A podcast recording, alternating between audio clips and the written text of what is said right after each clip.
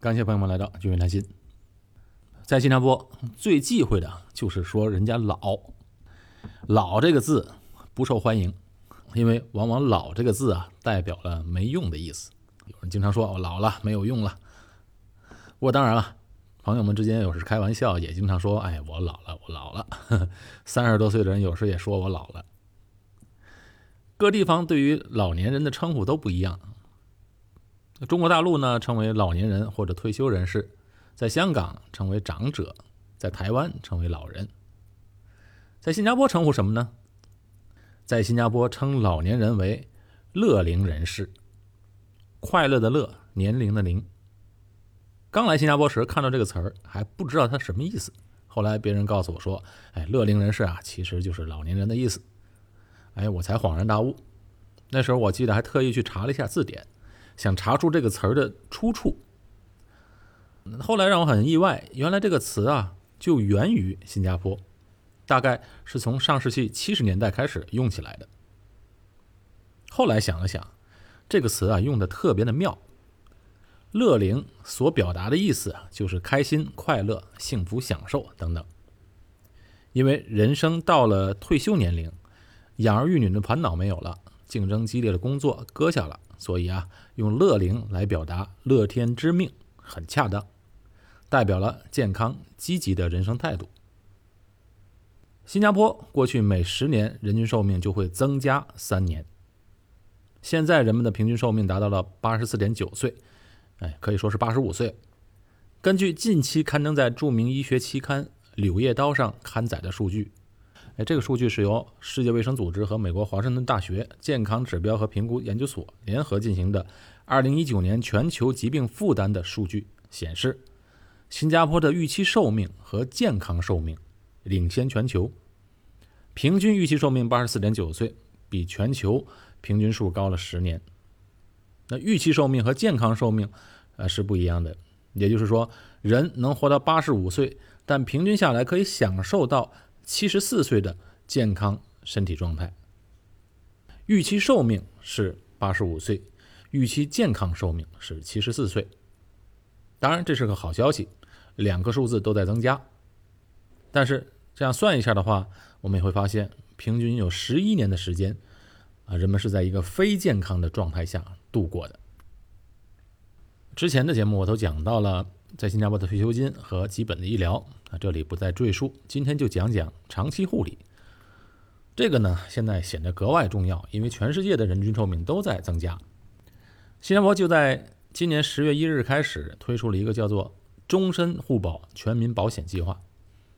这是什么计划呢？就是一个长期护理的一个计划。因为据估计预测，目前三十岁的新加坡人将来的平均寿命。会接近九十五岁，哎，生命变长了，哎，这当然是好事儿，但是所带来的问题就是说，身体够健康吗？生命时间变长了，健康的时间也变长了，那是最好不过的。再有呢，从经济学的角度呢，我们现在工作的时间并没有加长，还是六十五岁退休，而且呢，现在受教育的时间也变长了，很多人读研究生和博士。那工作的时间往往是往后推，退休的时间不变的话，那最后工作时间占生命中的比例，那其实是少了。哎，这就带来一个社会问题：创造财富的时间短，消费财富的时间长。说白了，就是挣钱的时间短，花钱的时间长。这在任何一个国家都是一个棘手的问题。哎，有人觉得有些国家高福利，国家可以负担。但是国家的钱从哪儿来呢？还不是从国民身上创造出来的财富呢？全世界无非就两种国家，一个是高福利，一个是低福利国家。高福利国家通常有高税收。算一下，其实啊，对于中产家庭来说，最不利的其实是生活在高福利、高税收的国家，因为中产家庭承担了大部分的税收，但同时享受到的福利是最少的。那在新加坡这样的低税收国家呢，未必就是低福利的国家，因为什么？因为新加坡呢，把人生最重要的大事儿——住房问题给人们解决了，啊，这其实是一个很大的福利。那然后呢，再针对性的去帮助低收入家庭，中产家庭交税是比较低的，这样呢就实现了藏富于民。刚才我们说了，这个长期护理保险的制度啊，也是国家级的保险，那政府他就承诺，绝对不会有人因为交不起保费而排在健保制度之外。老有所养，老有所护，长期护理的国家保险制度啊，其实在各个国家都已经实行了。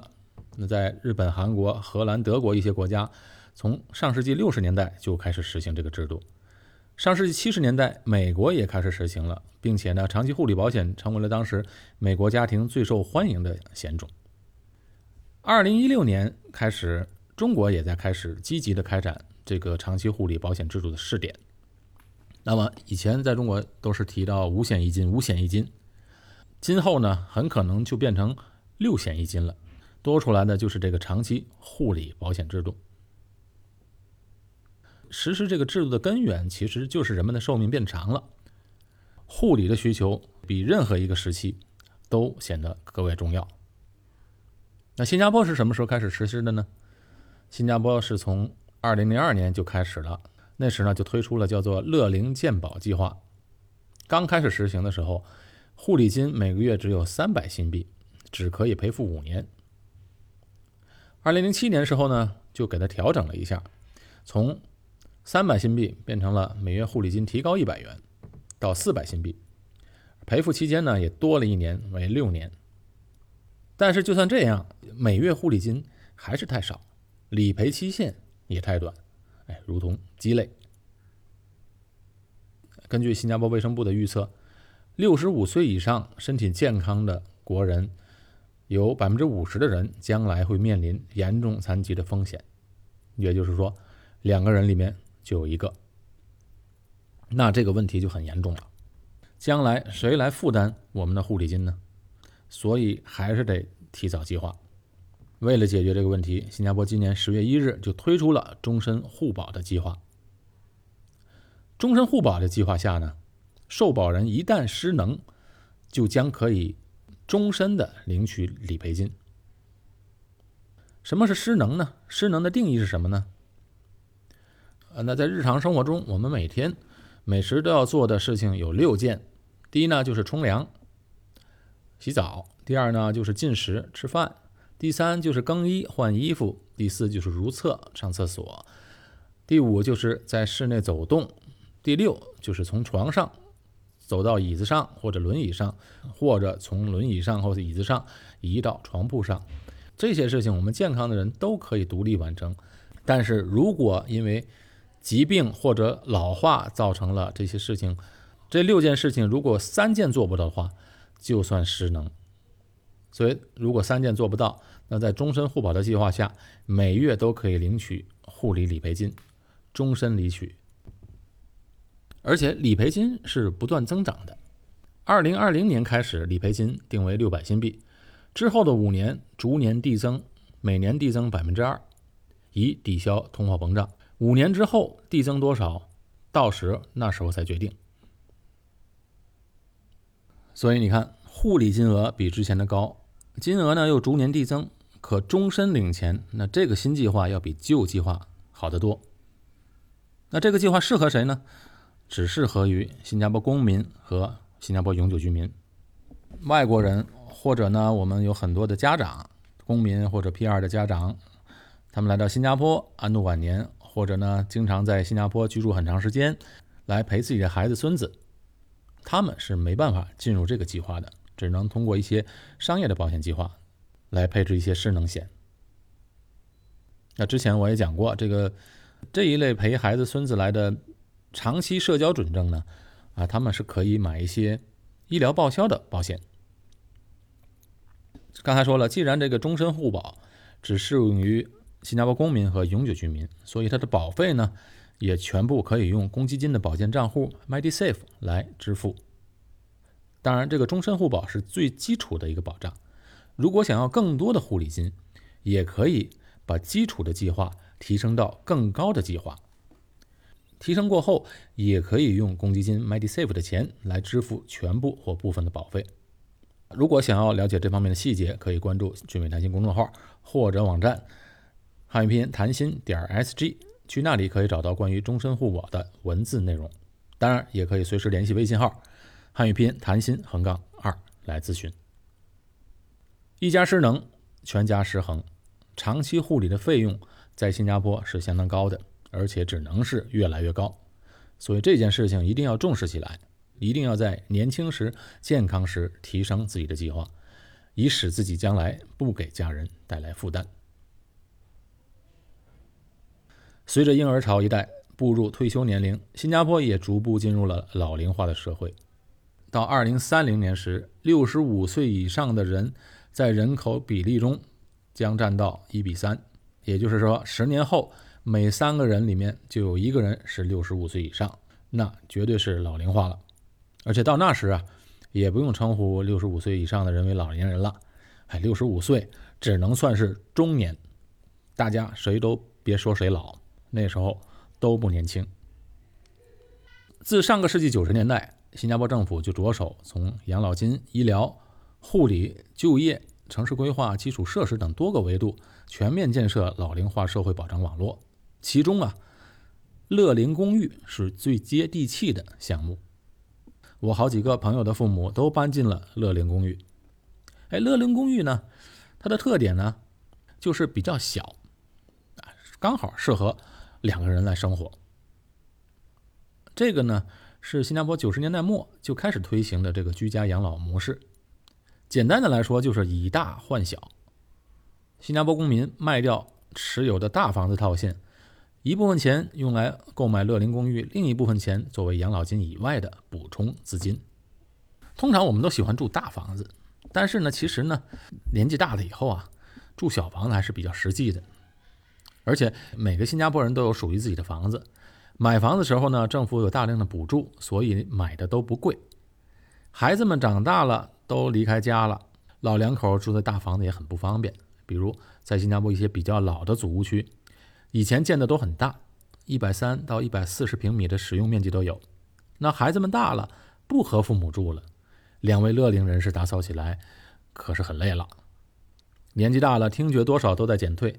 你在这个房间喊另外一个房间的老伴儿，喊也喊不到，走也走不动，那怎么办呢？所以乐龄公寓在设计上呢，也更加实际，同时呢也很专业。因为它所有的设计都是方便这些乐龄人士出入的，比如大门啊、电梯间，啊，它做的门都很宽，便于轮椅出入。像一些家用电器、煤气、热水器等等开关按钮也很大。房间的照明度也比普通的房子要高。